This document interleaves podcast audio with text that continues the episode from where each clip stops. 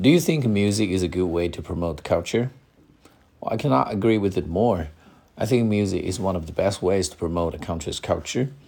For example, as we can see that nowadays, uh, Korean music, K-pop, is prevalent all over the world, and some of the bands like EXO and Blackpink, they are enjoying huge popularity all over the world, and because of this, many people from Western countries are nowadays very interested in, you know, uh, learning Korean.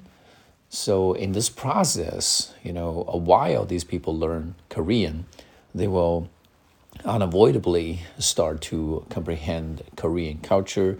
And so their values, their beliefs will also get promoted all over the world.